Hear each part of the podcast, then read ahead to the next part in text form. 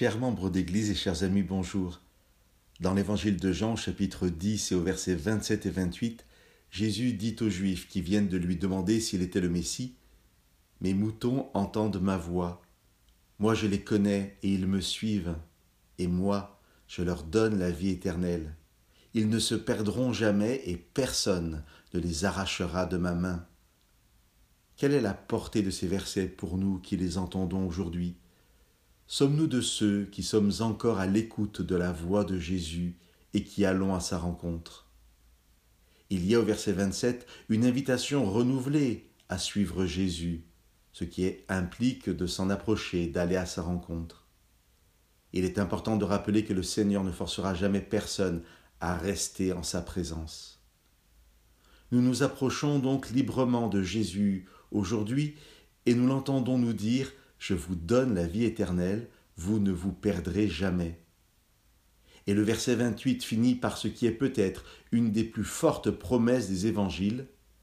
Personne ne les arrachera de ma main. Je pense que nous avons tous, un jour ou un autre, formé un cercle où chacun tient la main de celui qui est à sa droite et de celui qui est à sa gauche. Soit vous prenez la main de quelqu'un, soit ce quelqu'un vous prend la main. C'est souvent une question de contrôle. Prendre la main, c'est garder le contrôle, l'initiative.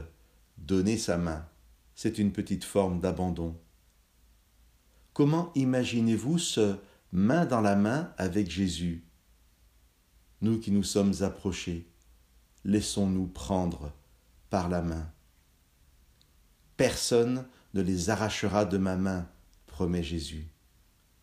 Alors, dans ce verset de Jean, je crois que le plus important, ce n'est pas quand Jésus dit ⁇ Je leur donne la vie éternelle ⁇ mais bien quand il dit ⁇ Personne ne les arrachera de ma main ⁇ Car que vaudrait une éternité sans Dieu?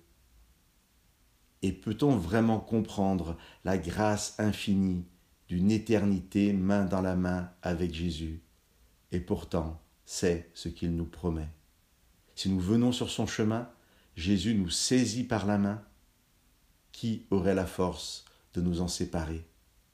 Personne, et ce pour l'éternité. Que Dieu vous bénisse.